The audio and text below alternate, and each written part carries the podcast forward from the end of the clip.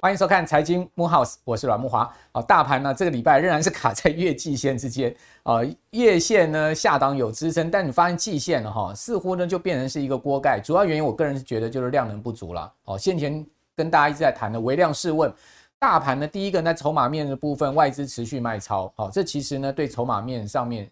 基本上是不利的了哈。那另外呢，就是说这个成交量能不出来，AI 股休息嘛，哦，所以整个量能剩下一天两千多亿啊，不足以推升过季线，这是应该可以理解。只不过就是说这个盘势到底要盘多久啊？哈，这个投资人在这边呢，可能就要去思考另辟蹊径了，对不对？所以资金往贵买走，你会发现，哎，贵买呢，哎，这个日 K 线呢就很明显的强于大盘往上推升的一个态势，而且呢量能也有出来，所以中小型股票变成是这个礼拜哈。呃，盘面的焦点当道的一个标的了哈。那美国股市的一个状况也其实也是跟就跟台股是 follow 美股，你会发现美股也是在一个区间里面哦，好像呢要攻上去不容易，但是要跌下去也不容易的情况。那我是觉得这样的一个情况，其实大家都在等待一些经济数据的出炉了。那这礼拜哈，其实你可以看到美国公布出来的经济数据啊，呃，在这个 ISM 非制造业指数的部分呢，其实是好预期的哈。那这个当然又冲高了美元。冲高了美债殖利率，同时呢又让美股承压了，对不对？说经济数据还是会影响到股市呃整体的表现。另外，中国的经济情况也不是太好。好，那这个礼拜呢，中国大陆公布出来财新啊，就私人部门的呃中国八月份的呃服务业跟制造业还有综合 PMI，你会发现哎哇，这个服务业的部分掉得非常凶哎，掉了二点三个百分点呢，一下掉到五十一点八哈。制造业比较好，制造业上去，但是呢也不过就是。呃，到五十一哦，感觉起来还是在五十的一个分界线的边缘，所以你发现服务业呢，确实也显见中国大陆经济的疲态。那美国呢，第三季的 GDP 啊，如果你根据啊，哦，现在 GDP Now，，GDP Now 哈是由美国的呃亚特兰大的联准分行啊，它所公布出来的一个最新的数据，哇，那几乎高在五趴以上啊。显示美国今年第三季的经济情况相当好，这也是为什么市场认定哦，美国联准会可能还有一次升息的原因。好，那这个经济情况呢，其实跟美国的内需的呃市场热度也有关系哦。不知道大家有没有去看这两部电影哈？芭比海默哈，事实上它是两部电影，不是一部电影啊，就是芭比跟奥本海默这两部电影呢，其实呢风格截然不同，但是呢都大量的吸金哈。另外呢，两场演唱会哈，泰勒斯跟碧昂斯的演唱会也是大量吸金。但是这四个哈，呃，碧昂斯开泰勒斯演唱会，加上芭比海默这两部电影哦，哇，为美国第三季 GDP 带来八十五亿美元的贡献了哈，占当季的消费支出百分之零点七，GDP 的百分之零点六。不过呢，第四季大家就要想了，那还有芭比海默吗？好，没有芭比海默了，那经济是不是要芭比了呢？哦，那呃，演唱会也不是能一直唱下去。哦，所以美国第四季的 GDP 呢，恐怕会掉下去哦，这也是现在目前美股哈也比较尴尬的一个情况。哦，不过不管怎么讲了哈，我觉得今年股市哈确实还是相对强劲哈，因为毕竟一反去年哈全年下跌的态势，哦，今年其实是一路上涨，只不过就是到八月哈明显出现休息的情况。好，那休息完之后呢，第四季再攻，我个人认为这个几率是存在的哦。哦，我们其实不需要看淡后市哈。那今年另外一方面就是大家非常强调哈。高股息哦，季配息这样的概念。那今天这个高股息季配息的 ETF 的概念哈，其中呢涉及到非常多的眉眉角角哈，比如说呢，大家最近一直在讨论所谓平准金的这个机制啊，也让这个主管单位金管会哈开始呢关注这件事情啊，到底我们怎么去看好所谓的平准金啊，这个季配息高股息？哇，今年真的是大量吸金啊！哇，资资金是几千亿往这里面跑哈，投资人的钱非常捧场哦，各家投信卯足了全劲哈，在拼这一块市场。所以今天我们要告诉大家，到底高股息 ETF 为什么会变成台股 ETF 的主角啦？哦，同时呢，要告诉大家，到底 ETF 要怎么选哦？只适合退休族吗？错哦，其实呢，ETF 现在。哦，尤其是高股息 ETF，现在变成是年轻人追逐的标的了。哦，怎么会有这么大的翻转？我们今天请到大家很喜爱的，呃，古鱼来到我们的节目现场，跟大家来谈这个问题啊，这是他最熟悉的问题了。股鱼你好，哎，那个阮大哥好，那各位观众朋友大家好，我是古鱼。我们刚刚讲到这个高股息季配息，对不对？哈，大家现在非常疯狂啊，就说哇，每季都可以领息，好兴奋啊。然后呢，可以变成是一个很好的呃现金流。当然。领到息要够多嘛，所以高股息的概念就出来，是今年 ETF 的主角哈。我们看到呃相关的数据哈，到八月十号啊，这个呃高股息季配息的 ETF 啊。总共已经吸引了两千亿资金进去了哈，现在目前整个市值规模已经超过五千五百亿。我刚刚讲说台股 ETF 里面他们的市值规模已经过半，没有错。高股息 ETF 曾几何时变成是投资人的这个最爱，变成是主角。不过呢，我们也发现其实呢，呃，主管机关也看到了，就是所谓的平准金机呃机制这个事情，对不对？好，那这个事情呢？就有投资人担心说，哎、欸，你们投信业者啊，有搞这个平准金啊，是不是用这个平准金来冲高这个股息啊？哦会不会有这样的一个状况？那根据金管会统计呢，投信业者发出来的一个收益分配的 ETF 总共一百四十六档之多，其中有二十三档是有平准金机制的哈。这个就要请教股爷，到底什么是平准金啊？一般人听了就不飒飒。OK，那事实上呢，那个阮大哥在刚刚的内容里面的话呢，已经有提到了哈。那我们目前呢，高股息的产品里面啊，可说呢出现了一个平准金之乱的现象啊。哦，之乱啊？对，怎么说？啊，那因为呢，我们早期发行的产品本身它是没有所谓平准金的一个机制的。对，那。台湾人啊，他在买产品的时候有一个很有趣的特性，他只要听到殖利率很高，他就会了一窝蜂的在一个特定的时间点里面冲进去去买啊那一档的个股，就是要买那期钱嘛，对不对？对，那所以除息前的话呢，很容易出现一个非常高的一个交易量嘛。对。那可是呢，你如果在一个很短的时间内冲进去的话，个股还好。因为个股的呃，它的股数的总发行量是固定的，嗯、所以呢，不会因为说你短时间很多人冲进去买，然后把它的股息给稀释掉了。嗯、可是呢，ETF 的产品啊，它的单位数啊，它会因为你申购的人数增加，然后呢会产生新的单位数。对啊。可是呢，你新的单位数它没有息呀、啊。对啊。那你旧的单位过啦。对啊。啊，我的我有拿到息的是我旧单位数的部分嘛。啊、那你后来冲进来的这些人。他是那个拿的是没有席的单位，对，那所以就会造成一个很有趣的现象，就是如果呢，在一个很短的时间点，很多人冲进来的话，会造成啊，它的一个配席的数字。它会下降哦，哦，就稀释掉了。对，它会稀释掉它的那个席率了，对不对？对，没有错。所以呢，那个之前投信在预防这一块的部分啊，它有一个做法哦，叫做呢两段式的宣布哦。比如说第一个时间点呢，它先告诉你，哎，我今年可能要配的息是多少？对，好，比如说这个时间点。对。然后呢，后来呢，等快靠近要除权息的时候。哦，它会再做第二次的公告，来确定了我这一次的息是多少，是，然后呢，去把它整个哦这个压力的部分做分散。可是啊，像刚刚慕驊哥有讲到了，这个高股息的热情啊，真的是吓死人了。好，那个在呃以前高股息哦，那个投资人很喜欢啊，但是没有像最近这一两年这么的疯狂。哦，那以前的话呢，只有什么退休族啦。哦，然后有一些现金流需求的人特别喜爱，然后现在的话，连年轻人都冲进来了，是啊，所以就会造成说呢，它的规模在短时间非常大的一个变化，那也才产生了这个所谓平准金的机制。嗯嗯，其实呢，平准金的机制很简单讲，就是他希望配息可以公平。哦，那所以呢，我们也不要说你听到平准金好这个字呢，就觉得它是一个妖魔鬼怪。哦，我这边呢举一个呃资料呢来给各位观众朋友来做一个参考。是，好，这是呢某档高股息的呃 ETF，对，它呢刚好呢它。以前是没有平准金的，那后来的话呢，它修改了它的章程，它导入了平准金。那我们刚刚你们可以看一下，他在导入前哦，你有没有发现它的这个配息的数字啊？它每一次配，它的跳动的范围是很大的，零点三三、零点八三、一点三八，对，它整个跳动的幅度很大，啊，这个差距不小哦。对，可是你看哦，它自从导入平准金之后啊，你有没有发现？它每一次的配息呀、啊，大概都是可以维持在一点五它这个上下一个很比较小的区间来做一个跳动。嗯 oh, okay. 所以呢，我们在导入这个平准金之后啊，事实上它是有好处的哦，它可以让让参加高股息的这些投资人，他每次领到了这个值利率哦，都是比较平稳的哦，甚至呢可以比较预期说我这一期可以拿到的钱是多少，不用担心说啊会不会因为啊很短的时间内太多人冲进来，所以导致呢我整个配息率的部分就荡下来了。嗯嗯。原来是这样子哦，这个古鱼说这个平准金其实就让大家安心不少。哎，对，没有错，等于说这个平准金并不是呃这个 ETF 的另外一个小账户就对了。哎，不是不是不是，它不是小账，它是一个公平的机制。它是一个公平机制，这其实就是怕那个股息被一下冲进来的呃受益人呢把它稀释掉了，对不对？好，这个其实古鱼刚刚一这样一讲，就是说那这样子的话大家就公平了啊。如果有这个机制的话，在配息上面大家都公平了，没有错。好，好，我们来看一下哈，呃，这个九月哈要除夕的。相关 ETF 有不少档，而且其中都非常太五名啊！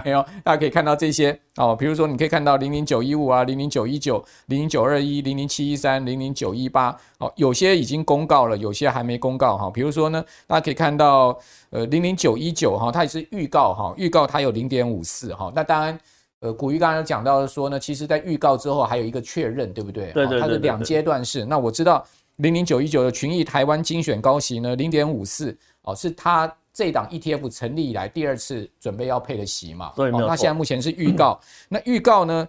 呃，如果照这个息来看的话，它一季大概就配二点五趴多一点，对不对？对，没有错。所以呢，一年的殖利率呢下来算是十点四八，相当好的殖利率。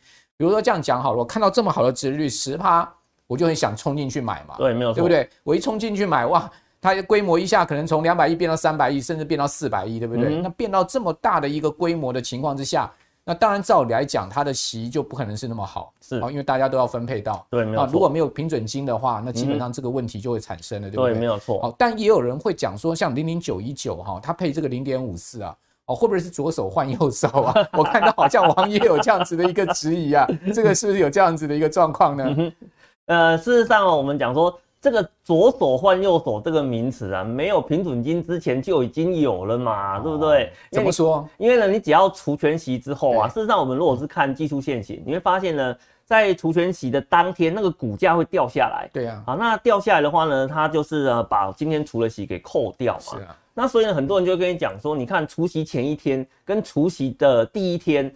事实上呢，你手上的总价值是没有变的，所以你拿到那个息，就等于说原本是左上的那个总部位换到一点到你的右手上而已嘛。讲白话点，没有填息，其实你都没有拿到息啦。对，对对没有错。所以其实，在市场上比较早期的左手换右手的话，是在针对除权息的这一块。但是不知道为什么现在的话呢，慢慢的变成说，哎，你平准金的部分的话呢，哎，也是呢所谓的左手换右手。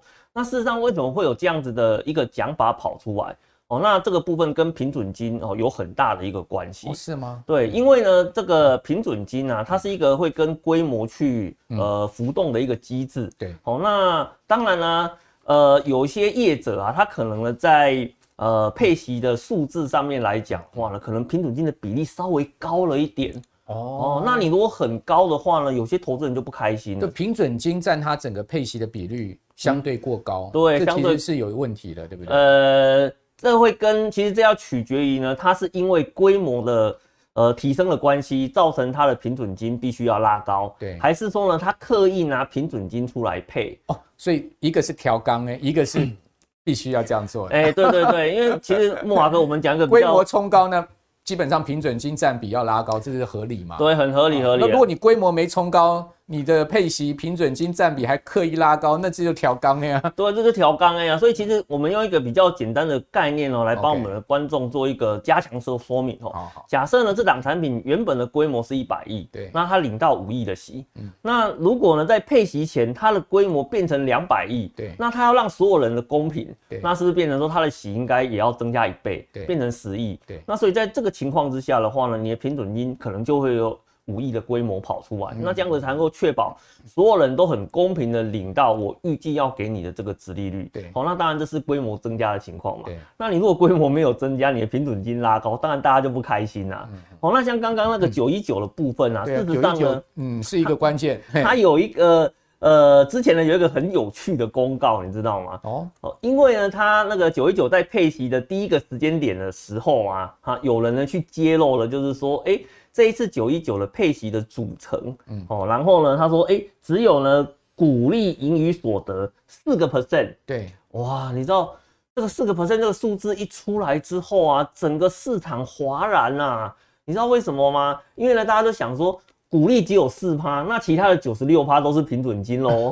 好，那群益这档产品的规模有暴增那个数十倍吗？也没有啊，那这样子是不是有问题呢？事实上，你看。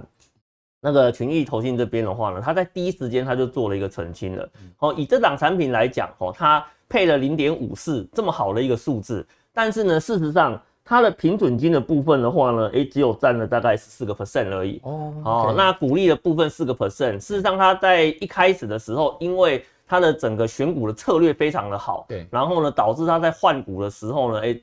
产生了不少的资本利得，哦，所以它是资本利得拿来配了。对，所以呢，它是在资本利得的部分是拿来配的。其实我觉得这误会大了，哦，这误会真的很大了。因为其实我要跟投资朋友讲一个观念 哈，他鼓励。配四趴，说明他是把股利留下来，等到以后再配。对，对，那他先拿资本利得，他先拿资本利得来配啊，大家要开心啊，因为资本利得不用课税啊，你股票价差赚的钱嘛。对对对对对，那你股票价差能够赚到钱的话呢，是不是就是代表说呢，哎，那我后面的整个可以配息的空间啊，事实上还非常非常的高哦。那事实上呢，也确实是如此啦。哦，因为呢，我们在呃。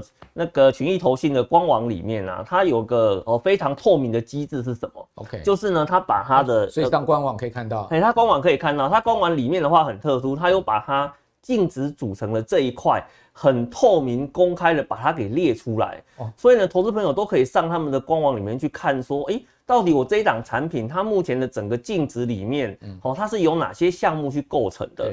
那你就可以知道说，说这档产品我如果买进之后。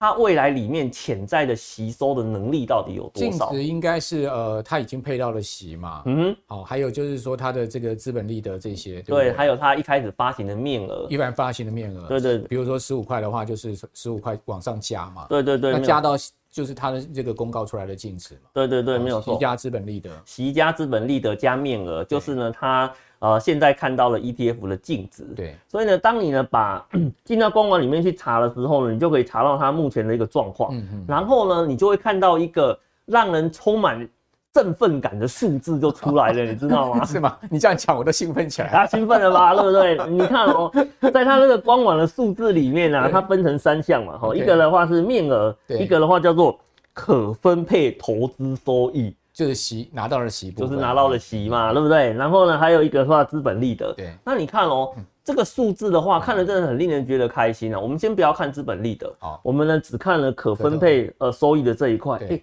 有二点六六哎，二点六六还没有配出去的息，还没有配出去的息就有二点六六哎，这是什么意思？对，你看哦，像群益投信的话呢，它第一次配了零点五四，然后它最近公告的话呢，它要再配零点五四，其实。有很多的投资朋友在我的粉砖里面做留言了，他说：“老师啊，你认不认识那个群益投信的人啊？是不是可以帮我问一下，他是不是下一次、下一次再下一次的话呢，都能够配零点五四这个数字出来啊？就它的续航力如何就对了。对，续航力如何？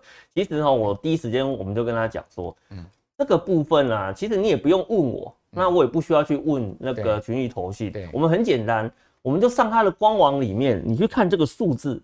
啊，二点六六，对啊，你他已经领到这么多了，领到这么多了嘛？嗯、那你除以零点五四不就得了吗？如果你预期它每一期都要能够配零点五四，那你零点五四的去除这个二点六六，你可以得到一个数字嘛？大概就是四点九三，这都快五 G 了哈，快五季了，每一季配零点五四，对，未来五 G，，对，没有错，所以。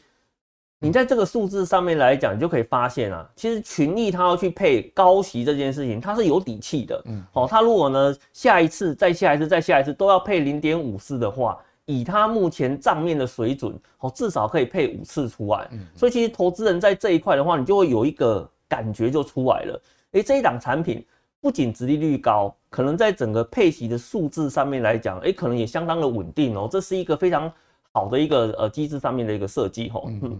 而且呢，你看啊，为什么我们呢会这样去说这一档产品呢？其实你看，它第一次配出来的时候，对，哦，它的整个年化值利率啊，就是大概哦超过十个 percent 了。对，所以第一次配出来，大家都有一些怀疑嘛，你会不会像很多产品啊，都是第一次刚发行，第一次配很高，结果第二次呢就不行了，然后呢第三次、第四次越来越低，然后有那种。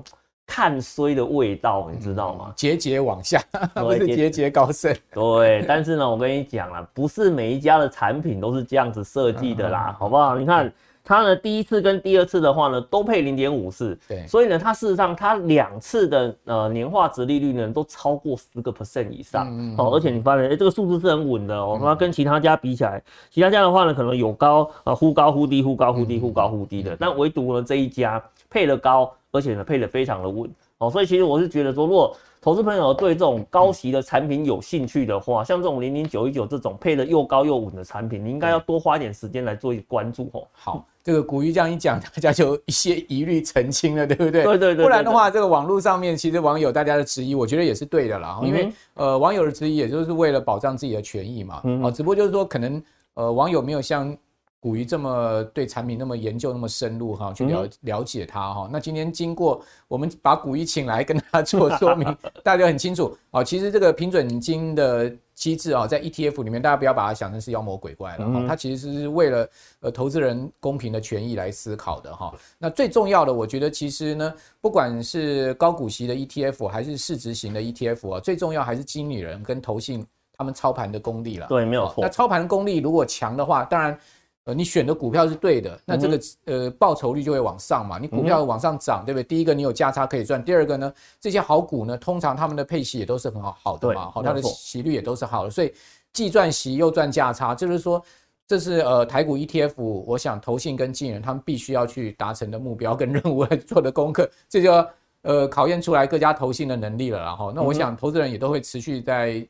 观察哈这些 ETF 哈好，那另外呢，我们就看到就是说，这个现在目前总共有五十二档的台股 ETF，实际上也不少了。我们刚刚讲已经超过上兆的市值了哈。那我们用做最新一周的哈这个受益人数的一个变化，真的投资人很捧场，增加了五万四千多人哈。那总受益人数是创新高的哈。那我们另外来看到就是高股息这个 ETF，其实是投资人最喜欢的哦。不过 ETF 比较想说啊。好像是比较适合那种保守的人，退休族，对不对？哈，尤其是这种高股息的 ETF，哈，好像蛮适合退休族，是不是真的是这样子呢？只有退休族才能买高股息 ETF 吗？啊，没有啦，其实呢，我觉得啊，哦，不只是退休族啦，哈，那包含的是年轻朋友的部分的话，也非常适合来做呃高股息产品的一个投资，哈。那你千万不要说呢，把产品呢定位成说这个产品是老人在买的，对，这个产品是年轻人在买的，这个产品是谁在买的？你千万不要有这种先入为主的一个想法。我们常常在讲说啊，投资产品最重要的是什么？它到底适不适合你？你现在的需求哦，到底是长什么样子啊？比如说你现在的需求就是哦，我希望呢在投资的过程里面有持续高的现金流哦，来呃辅助我现在生活上面的一个支出。那这种高股息的产品就很适合你啊。那有一些人的话呢，他就是说我现金流不重要啊，我就希望呢我的资本利得的速度可以滚快一点。哦，那你可能就会选一些市值型的产品，哈，或者是一些比较高波动主题型的产品。所以呢，你千万不要去把产品的部分呢去做了一些限制。那以年轻人的部分来讲，像高股息的产品，特别是这种殖利率很高的啊，我觉得呢，对他们在整个资产累积跟或是累积呢月配息的这个速度上面来讲，非常的有帮助。好，所以呢，我们来看一下哦，假设呢，哈，以刚刚讲的这档哈零零九一九的产品。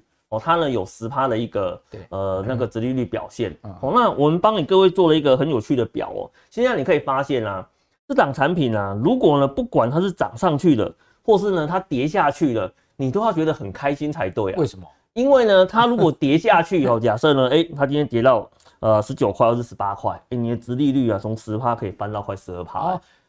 股价越跌，然后你殖利率就越高，就越高嘛，因为它。呃，零点五四的这个数字啊，诶，看起来它是有机会可以连续配发的嘛。对对对，那如果我都已经知道它可以连续配发的话，那你股价跌了不是应该要开心吗？没错，对不对？那你可以有机会可以买到十二趴的产品，哇，吓死了人。那如果涨了的话呢，你还是很开心啊，嗯、就像木华哥讲的。涨上去，我的价差就来啦，对啊，对，对不对？那股价差，对啊，那我有了价差，而且同时间呢，我还有维持八趴的一个殖利率在这边，哎呀，这个真是价差跟殖利率两头赚啊，真的是超开心的。嗯，而且你看哦，像如果殖利率这么高啊，事实上呢，你要去累积到你每个月呃配息的一个金额啊，这。啊，也可以用比较快的速度去达成。哦，像我这边的话呢，再帮各位整理一张很有趣的表。对，因为事实上我们在投资的过程里面啊，我常常会跟投资朋友做一个分享。你要有一个目标的概念哦，你千万不要说，呃，我今天我到投资市场里面，我要做投资，对，然后呢，我要变有钱人啊，我要干嘛干嘛的啊？我跟你讲了，那个都是打嘴炮啊，那个都是没有用的，因为你看哦。我在投资的过程里面啊，你一定要先知道我现在投入啊，我要达到哪一个数字当成我的目标。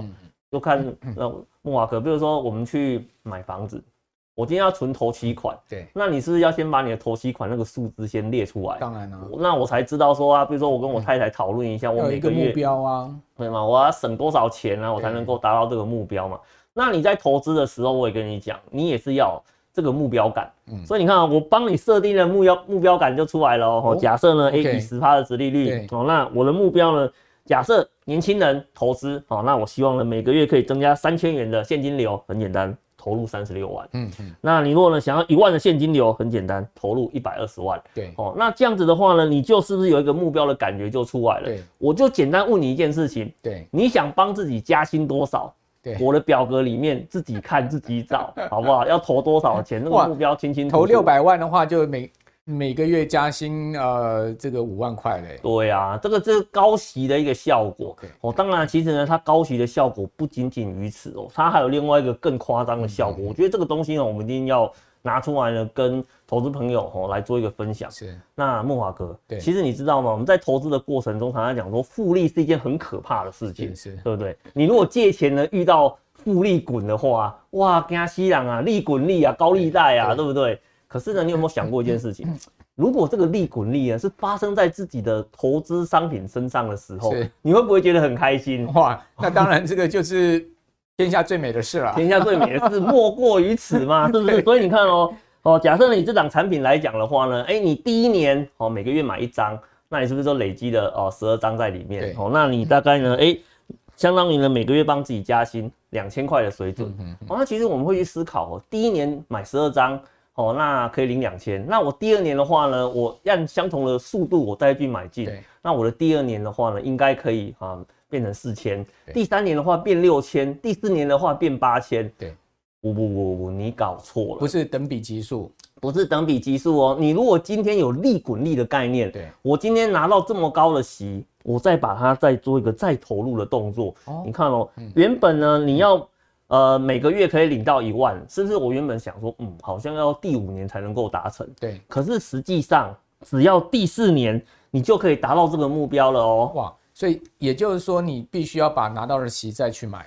对对对对对，那你这样子的话呢，你就可以把你整个投资的目标滚得比你预期的还要再更快。对，我们不是还在讲说吗？你不要太早把你的乳酪给吃掉嘛，对不对？你把它放到你的投资部位里面，让它再多滚一点，它就会产生一个加速器的效果。你这样，你这张表要给年轻人多看看啊，给年轻人多看看，让他们有一个有梦最美，对不对？当然了，这个投资到第十年的话，你每个月就可以领三万五了啊，自己当自己老板，就自己当自己的老板嘛，对不对？你不要一天。到晚，老觉得说他上班的气氛不好，那老板自己帮自己加薪。对，你如果透过投资的工具啊，帮自己加薪的话，就可以当自己的老板嘛。对。那当然说，如果投资朋友对这一档产品有兴趣的话呢，事实上它的呃那个最近一次的除夕的话呢，会在九月十八号了。好，那如果只要投资朋友呢在九月十五号以前做买进的动作的话呢，他就有机会参与到这一次的年化。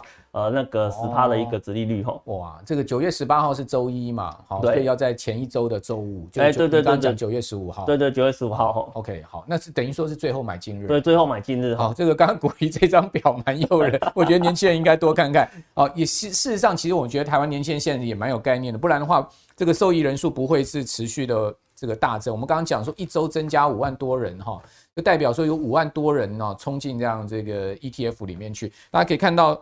呃，在这样的受益人数增加的情况之下，刚刚古玉在讲的这个零零九一九就群益台湾精选高息哈，它既配哦，刚刚古玉讲说九月十八号除息嘛哈，然后那个九月十五号是最后买进嘛哈，那它。这一周增加的受益人数成长最明显，九点一二 percent 哈，所以很多人冲进去啊，没有错，是不是都听你讲的啊？没有没有没有，年轻人的话呢，多看一些财经相关的节目，多看一下阮大哥的一个节目的话，那个财经的概念有了，他就知道怎么做才是对的。没错啊，你刚刚那张表就已经提醒大家很多，这个其实理财是要不断的持续的啊，是是是。一辈子的功课了，投资也是一辈子的功课。那最后还是要请教你，就是说现在第四季的行情啊，第三季有一点回档，对不对？对，没有错。然后呢，这边行情有点卡卡的，好像有点换挡不顺的味道。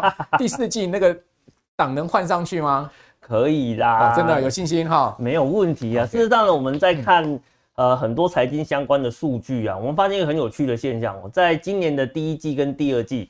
GDP 的预测都是衰退的，对。可是呢，第三季呢，哎，变正了哦。嗯、然后第四季的部分的话呢，哎，再比第二季再多更大的一个成长性。嗯、事实上呢，我们从那个整个 GDP 预测的数字来讲的话呢，哎，虽然我们不是总经的专家，不像木华哥对总经这么的熟，但是呢，我看 GDP 预测的数字，它其实给我一个讯息。就是呢，到第四季的话呢，哎，可能市场热络的程度哦，应该不会太差哦。怎么说啊？那因为你看啦、啊，我们在之前哦，在做很多投资的时候，你都有发现到一个现象哦，那很多什么电子业啦，他们不是在讲说今年会做很多库存相关的一个调整嘛？刚刚库存相关的调整，其实我们陆陆续续在很多的法说会哦上面呢都已经听到，老板都跟你讲说啊，Q2 呢就差不多了。那 Q 三的部分呢，会开始出现拉货的现象。那我们最近在看很多公司的营收，确实，从呢它最近八月的营收资料公布啊，很多都是出现好非常明显的一个成长哦。所以你看哦，八月啊、九月、十月，这些都是电子产品它的一个非常大的一个拉货旺季的时候。所以呢，我们不应该对。呃，接下来的一个整个总金的趋势啊，处于太悲观的一个状态。就从营收看起来，有些公司开始已经慢慢在呃月比在回升了，对不对？对对对。虽然年比还是在衰退，但是月比已经开始在增温了。对，没有错。所以呢，你在这个投资的过程里面呢、啊，我常常会跟呃我的学员讲说啊，你不要对市场太悲观哦，因为你市场悲观的话呢，有可能是因为你工作的环境带给你一些悲伤的情绪。可是呢，当你从那个环境里面脱出来之后，你多看看一些相关的数字哦，你会发现说，哎。因为现在市场正在变好了嘛，啊，你如果不知道市场变好没有关系，你去外面旅游吃饭，你去呃旅游看看啊，你去吃饭看看，你会发现啊，哎，到处都是人啊。那这些人的话呢，不就是我们整个经济成长的动力来源吗？对，这个有很多人有这个受创症候群。哎，对对对对对，不要那个今天呢受到一点点创伤了就感到害怕，这是那那选股怎么选？选股怎么选？选股的部分吗？嗯、那事实上呢，在呃针对那个选股的一个部分来讲的话，我会跟投资朋友讲呃两个东西哈。一个的话呢，你要了解目前市场上的一个趋势哦，它是长什么样子？对呀。哦，那我们在。嗯呃，做整个市场观察的时候，我有发现啊，在今年呢、啊，有两个趋势呢，正在非常快速的成型当中。什么趋势？哦，首先呢，第一个趋势是什么？叫做低碳的趋势。哦，啊，那你会发现呢、啊，像现在很多的一个产品啊，哦，不管是我们在讲的市值型的产品，哦，基金型的产品，或是高息型的产品，那么他们都悄悄冠上了两个字：低碳。对，好，那因为这是因为呢，哦，低碳的话呢，它在哦我们未来呢会形成一个非常重要的一个，它其实也跟那个 ESG 连同嘛，对不对？对，它事实上是 ESG 里面的。呃，一特别把它抽出来哦，来做一个环保的部分，对对对，来做一个比较明确的一个加强，低碳加 ESG 的概念，对对对对对。然后另外一个趋势的话呢，则是科技半导体的一个趋势，哦，这个是台湾的命脉了。啊，这是命脉啊，所以我说投资人千万不要看衰它，你上半年看衰它没有关系啊，但是你下半年的部分，请你好好的去看各家发出来的财报数字。都在增温啊，哦，甚至呢，有些公公司的库存啊，原本是这样子下去的，它现在又上来了耶，对呀，又上来了，这代表什么？代表现在正在做呃非常积极的一个拉货，好像台积电股价也跌不太下去，虽然说没什么涨，但是至少也没有在五百五以下。对对对，不管你怎么看衰它，不管呢它旁边的竞争对手有多少，它的股价就是坚挺在那边。实际上，它就告诉你一个趋势啦，再跌有限。接下来如果旺季来的时候，你就不要看它喷上去啊，是不是？第四季的话，它就会喷哦。哎，对对对，很难讲，很难讲哦。如果今天电子的旺季非常明确的话，其实像呃半导体代工的需求就会变好了嘛，对不对？而且你看哦，像低碳这件事情为什么很重要？因为国外的厂商啊，现在都在要求，不管你是说像呃 Nike 啊、BMW、Google、Intel、Microsoft。他都要求呢，他的供应链呢、啊，必须要能够做到低碳的这件事情，甚至那个要零碳排放。对，要零碳排放，他们都要这个碳中和哦。对，不然的话，他不给你订单哦。呃、因为我知道，像苹果就要求它的供应链二零三零年就要达到。对对对，你如果没有达到的话，我可能订单就给你抽掉了。我说，低碳这个东西啊，它是厂商的生存之战啊，你如果不做到不行。那为什么这件事情会很紧急呢？有时候。我们常常会讲说啊，投资朋友，如果你没有大局观，你可能不知道现在正在发生什么事情。为什么大家在强调哦这件事情呢？会对你的后面造成很大的影响。我们今天呢，用一张图来帮你做解释哦。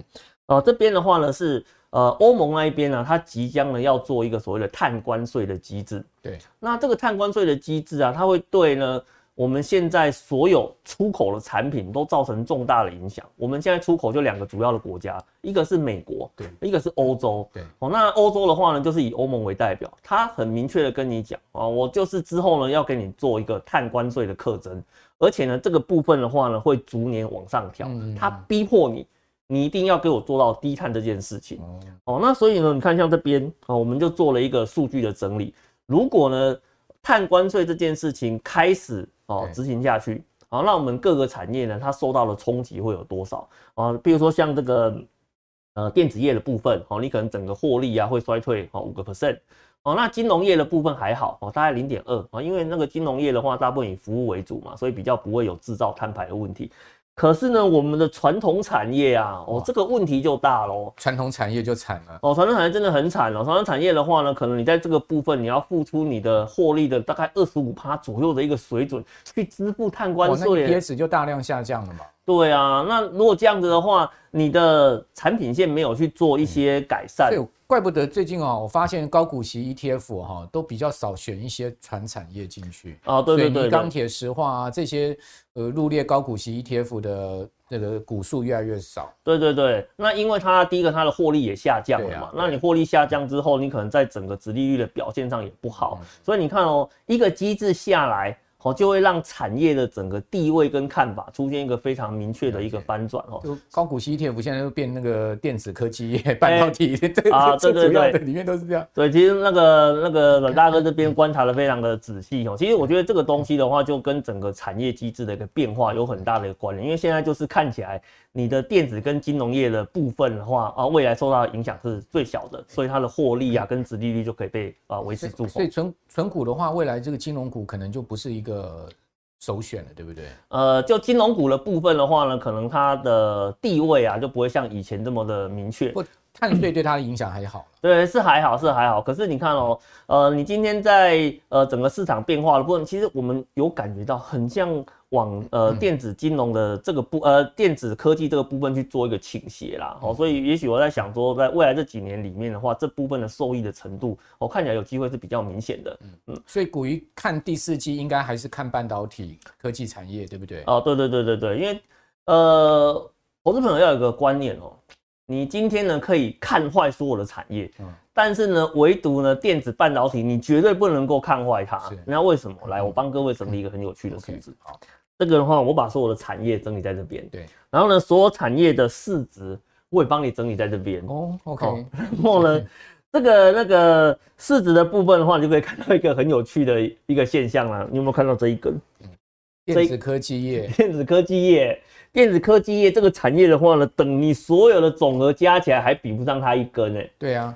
太太这个那个鹤立鸡群了，啊，太鹤立鸡群了嘛，对不对？那当然说很多纯股族喜欢的金融股哦，那当然它的市值比重还是很高的。可是呢，你跟旁边的电子科技业比起来，啊，这个落差是很大的。哦，所以呢，第一个你要有一个观念，哦，电子科技产业的话呢，是台湾整个指数哦跟获利的最大支撑哦，就在这个地方，你没有权利哦看坏它。然后第二个的话呢，你今天市场啊，不管出现多少的题材。几乎呢都从电子类股里面跑出来了，比如说你说最近很夯的 AI，那不就是也是从它里面跑出来了吗？最近那些什么网通啊、iPhone 啊，这最近不是那个华为的手机，哎，突然一则新闻打出来之后，市场都说，哎呀，我那个华为概念股现在在哪里呀？你找了老半天，还不都是在电子科技业里面去找？所以呢，你会发现啊，实际上电子科技业里面哦，它不仅呢呃获利的比重高。哦，然后呢，它在整个市场的瞩目度上面呢也是最好的。我今天讲个比较实际的问题，今天台湾的景气是好是坏啊，就看电子科技业啦，哦，对不对？好，所以你在这个过程里面，我觉得在下半年的投资趋势，投资朋友一定要注意哈，你的产品里面哈有没有呢针对低碳的部分来做一个布局？那第二个的部分的话呢，你有没有看不起电子科技业啊？啊，你如果看不起电子科技业的话呢，哎，记得啊，把它补一点到你的投资部位里面来哈。我想呢，在呃，下半年的整个旺季里面啊，应该会给你带来一个还不错的表现哈。好，这个第四季哈，照来讲也应该是这个电子科技业相关这个旺季之后的一季嘛，尤其是第四季跟呃每一年的第一季，这都是这个全球股市哈，包括台股表现最好的两个季度。好，所以在这样情况之下，我倒是觉得说呢，呃，确实也第四季不要看淡台股。那不要看淡台股，当然大家还是把握哈这个投资的一个契契机就在第三季的低点，一些好的这个呃高股息的 ETF，你就可以锁定它了，对不对？对，因为刚刚古玉讲嘛，哦，如果说呢。这个第三季行情大涨的话，哇，你去追高这些高股息的 ETF，其实你可能是要买到相对贵的，对不对？对对对。哦，那你现在买可能是相对低低买，对不对？哦，那参加除息呢，你的息率也会比较好嘛。没有错，哦，这个就是一定的道理哈。那今天就把这样的一个市场方向提供给大家哦。那同时呢，平准金机制呢，呃，古鱼也解释的非常清楚啊，让我们的观众朋友一目了然了哈。大家就不需要再去太多的这个疑虑了哈。投资人的各种想法哈，才会。呃，让投信更进步嘛，他们还会更 绷紧神经哈，然后呢，再帮投资人创造最好的权益，也不要太过于猜忌了哈，太过于猜忌的话，我觉得这样也不是一个良性的这个状况。好，那今天非常谢谢古鱼，也谢谢大家的收看，我是阮木华。如果你喜欢财经慕 House，请记得六日早上准时收看我们的节目之外，帮我们节目介绍您更多的好朋友。我们下次见，拜拜。面对通膨物价的大幅上涨，投资创造额外收入已是现代人必学的人生课题。这堂半世纪台股不败全攻略将带给您最完整的技术指标课程。大家好，我很荣幸与轻松投资学院合作募资我的课程。本课程叫做《半世纪台股不败全攻略》，将是我累积半世纪的统计所归纳出最具系统性的综合指标课程。半世纪台股不败全攻略，教你十二种图表形态理论，让你快速理解，一眼看出个股优劣。二十五种技术指标全收录，所有指标都将助你提高投资胜率。正确的分析方法加上正确的投资策略，帮你获利极大化。我是杜金龙，台股实战半世纪的我，将用最轻松简单的教学方式，教你把各种图表指标理论。从文言文翻译成白话文，从入门到进阶，杜金龙老师半世纪台股不败全攻略，教你正确研判买卖时机，掌握股市趋势。欢迎你来轻松投资学院与我一起共学。